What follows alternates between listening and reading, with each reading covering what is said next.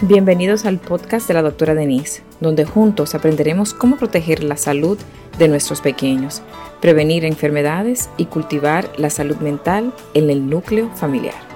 Cada semana exploraremos casos reales, estrategias prácticas, consejos y testimonios de expertos para fortalecer nuestras familias y brindar a nuestros hijos un futuro más saludable.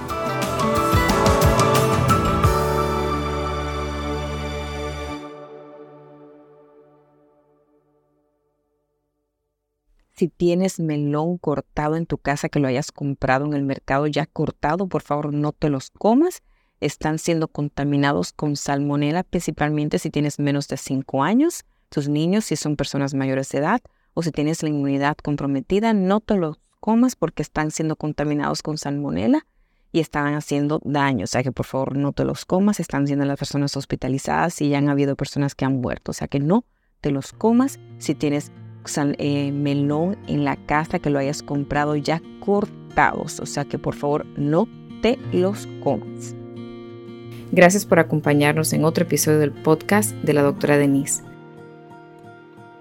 Espero que hayas encontrado información y recursos para proteger la salud de tus hijos y fortalecer los lazos familiares. Si te ha gustado este episodio, no olvides compartirlo, suscribirte y dejarnos tus comentarios. Tu participación es fundamental para nosotros.